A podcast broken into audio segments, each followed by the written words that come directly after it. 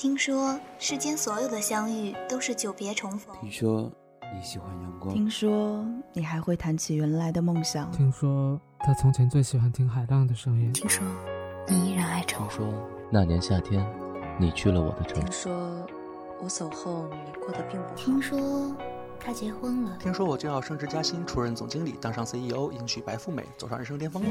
听说听说那些故事。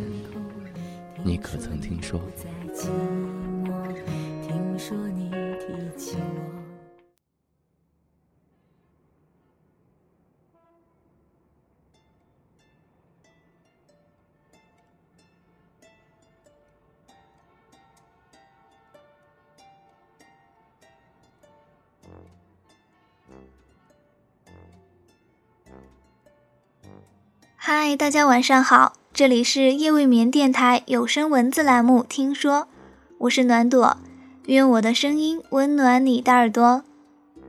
冬天的夜晚，你一般都做什么呢？我基本上都是宅在家里，开着空调，冲个热水袋，窝在沙发上，盖着毛毯，看各种各样的电视剧。最近的电视剧都是超甜蜜、高糖分的，比如说韩剧《她很漂亮》，泡泡糖。日剧朝五晚九，泰剧一吻定情，还有我固定要看的美剧《生活大爆炸》《神盾局特工》，以及每周的《Running Man》。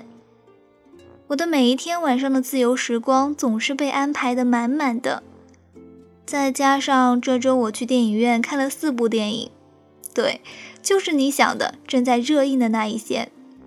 我从一个人看电影很尴尬，到开始享受一个人去看电影。对人对事的心态总是随着时间的变迁而发生更改，很难去定义是好还是坏。习惯孤独、享受孤独，或者不甘于孤独，这些都不值得去探讨。因为生活是你自己的，这一秒和下一秒，你的开心才最重要。我的城市的秋天特别短暂。还没有好好看过秋的落叶和秋的金黄，就已经进入初冬了。我还记得去年在公司楼下堆的小雪人，不知道今年我们还会再见面吗？那么祝大家有一个温暖的冬天吧。今天要跟你分享的文章是来自作者残小雪的《独居的人都是小怪兽》。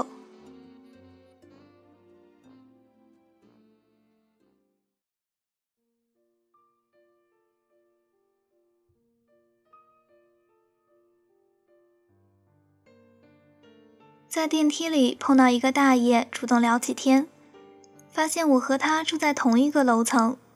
他说从来没有见过你。我拎了一袋牛奶和鸡蛋，说：“哦，我平时工作挺忙的。”他笑嘻嘻地绕着弯子，用老一辈的世故口吻打听我是否结婚，家里住了几口人。见我缄默，就自顾自地说起来：“我八十多岁啦。”在这楼里有五套房子，和一个亲戚住在一起。我家里有两个门，外面的木门门锁坏了很久，经常出门的时候只锁好里面的铁门，外面的木门就肆无忌惮地敞开着。倒是这样无所顾忌的心态，似乎也让盗贼们无心再惦记。要有一段时间离开家。想要找修锁师傅来看一下，发现他在摊位上贴了休假的告示，已经早早回家准备过年。从工具箱里翻出螺丝刀，换了几个不同形状的头，才和锁的螺丝口相对上。穿着波点的睡衣和棉拖鞋，蹲在家门口把锁大卸八块，沾了一手的粘稠黑油。又乱七八糟的把锁沿着记忆的顺序重新组装起来，有一些松散潦草，不过至少不再是家门大敞。有一阵子家里的电器轮番的出问题，几乎每一天都要叫小区的维修工来处理，通水管、修暖气或者检查冰箱。后来闲聊起来，问起我的年纪。他说：“我家里的媳妇儿和你一样大，我儿子都满地跑了。我笑笑说：“不急。”他说：“你一个女孩子，自己在外面生活太不容易，早些嫁了轻松些。”新搬的房子起先供暖时，暖气没有温度，想找个邻居问一问，可发现无从问起。一天，维修工带了工具来修冰箱的时候，住在隔壁的姑娘出来怯生生地问：“是修暖气的吗？我家的暖气不热怎么办？”原来我们仅一墙之隔，活在相同的无助里。彼此并不知晓。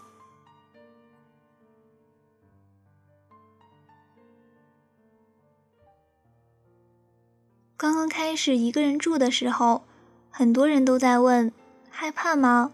寂寞吗？还好吗？可是我准备的所有的答案都是棒极了。有些人觉得家中空荡荡，想说话时无人陪伴。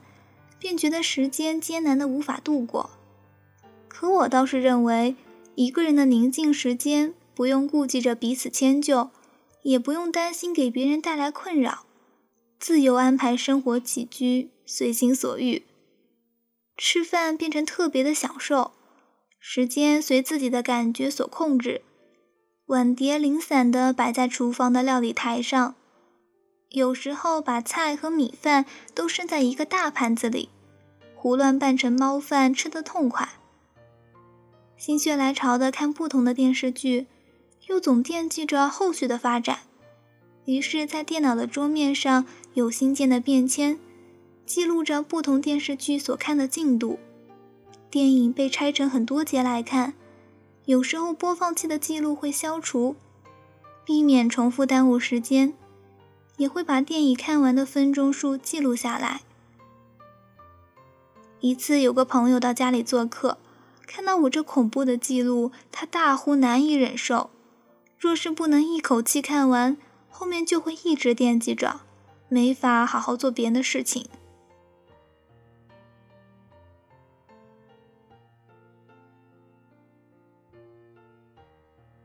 一个人生活多么好，我有那么多让人无法忍受的坏习惯，都不用再去祸害人间。周末的上午，习惯拿吸尘器把房间里外都吸一遍，把音箱的音乐声调得很大，虽然在噪音之下还是什么都听不到，但这种不可避免的形式主义，怎么也不愿放弃。下午出门时，如果预料到天黑之后才回家，会把房间里的灯通通亮着，这样回来的时候。不用一个人扎进逼人的黑暗里摸索玄关的开关了。尽管这在老一辈眼里简直是不可饶恕的铺张浪费。这么多年过去，我已经能冷静地看着蟑螂从脚边嚣张地爬过，可还是鼓不起勇气独自面对一片未知不可控的黑暗。反正冷天里自己煮热的粥汤。热天里喝冰的烈酒，没有人会来打扰，也没有人来关注。有时候也会想找个人好好聊聊天。自从微信普及以来，除了工作需要，极少打过长长的电话讲绵绵的心事。偶尔夜深人静，收到几个“在吗？睡了吗”的问候，答复之后。大家就再也找不到聊下去的话题。我知道，其实大家都想说说话，只是都不知道说些什么好。梦想太空洞，生活太无力，我们仅剩的一点点精彩，都留在了沉默的叹气里，独自品尝各种滋味。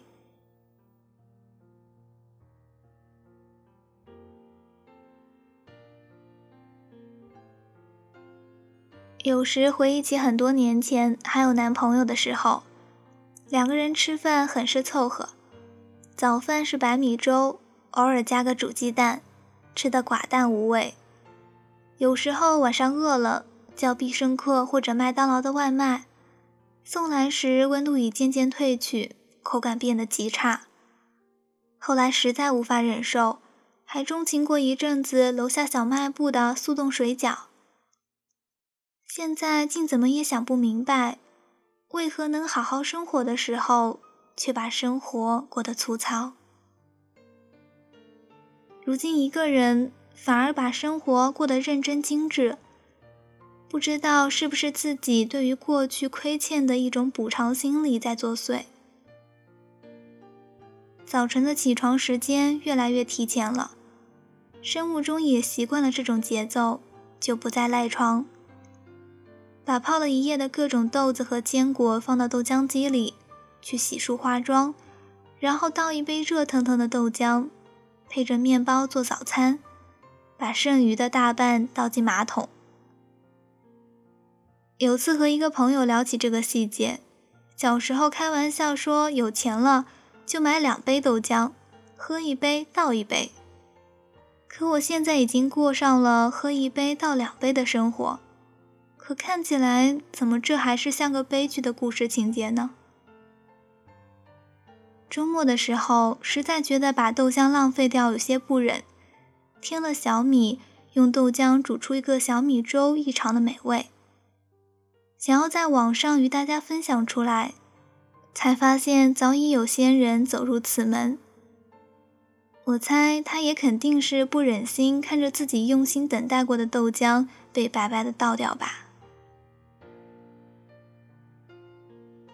如果没有和朋友的外出约会，自己在家中的一日三餐总是经过深思熟虑的。一次早餐的时候，忽然想自己卷寿司吃，买了鱼子酱，前一晚把米饭在锅里定时，保温到清晨。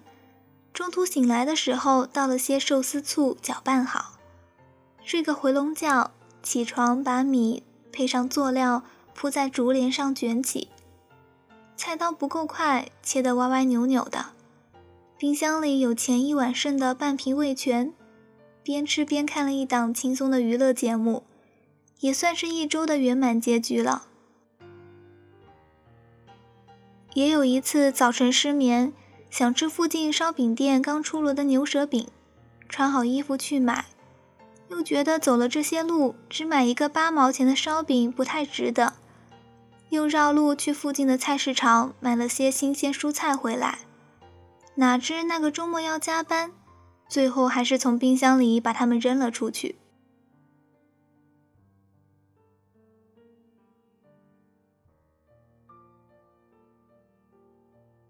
年底有一小段时间工作不那么忙了，想要一个人放松休闲，若是没什么重要事情谈，也极少约朋友见面。一个人沿着固定的节奏活得舒适，下班去买甩卖的蔬菜，散步回家，走过天桥，看三环的堵车，一片片亮起的尾灯色彩斑斓。回家用电压力锅煮一碗小米桂圆粥，在等待出锅的时间，打开台灯翻几页书。时间在安静和平淡里流逝的速度快得可怕。和几个同样独居的朋友交流过，原来大家都有自己饮食和生活上逐渐形成的奇怪癖好。比如，有时候我突然钟情于番茄，一顿午饭用番茄炖牛腩肉，还额外做一碗番茄鸡蛋疙瘩汤。晚饭想吃饺子又不愿意煮，就把它们摆在烤盘里放进烤箱，饺子皮给烤得金黄酥脆。拿出来沾着番茄酱吃。买了面粉吃不完又着急，连续几天一会儿做糊塌子，一会儿烙泡菜饼，把各种花样的面食试了个遍，乐在其中，连后续洗刷的烦恼也可以忽略不计。吃东西时，一会儿正襟危坐在餐桌前。一伙懒散散的把餐盘抱到床上。没有人出来指责你这样做对或是不对他看得舒心与否。活得这么散漫无法无天我们真的还会在这世界上遇到第二个人会愿意和你过成一个样子吗？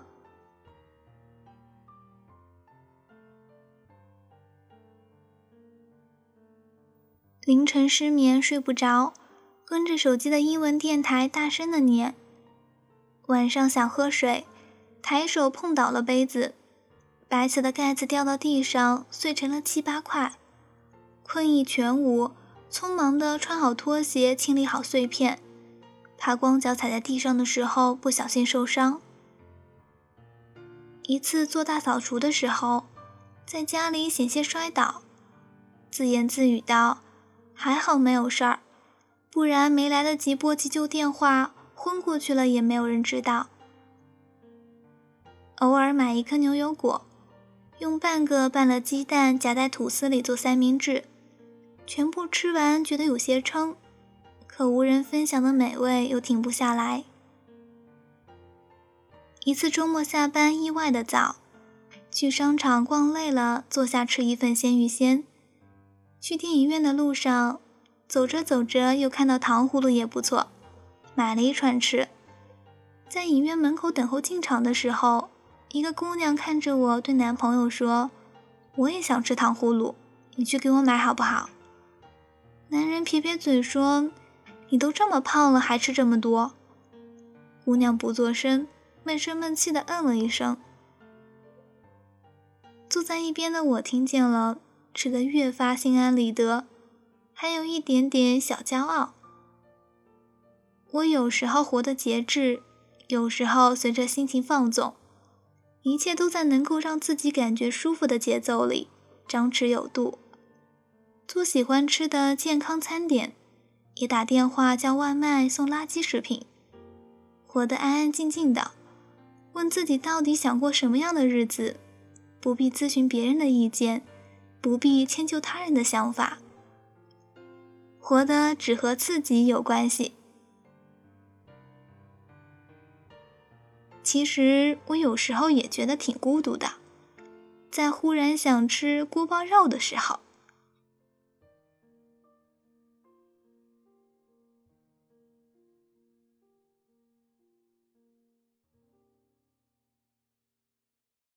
文章就分享到这里了。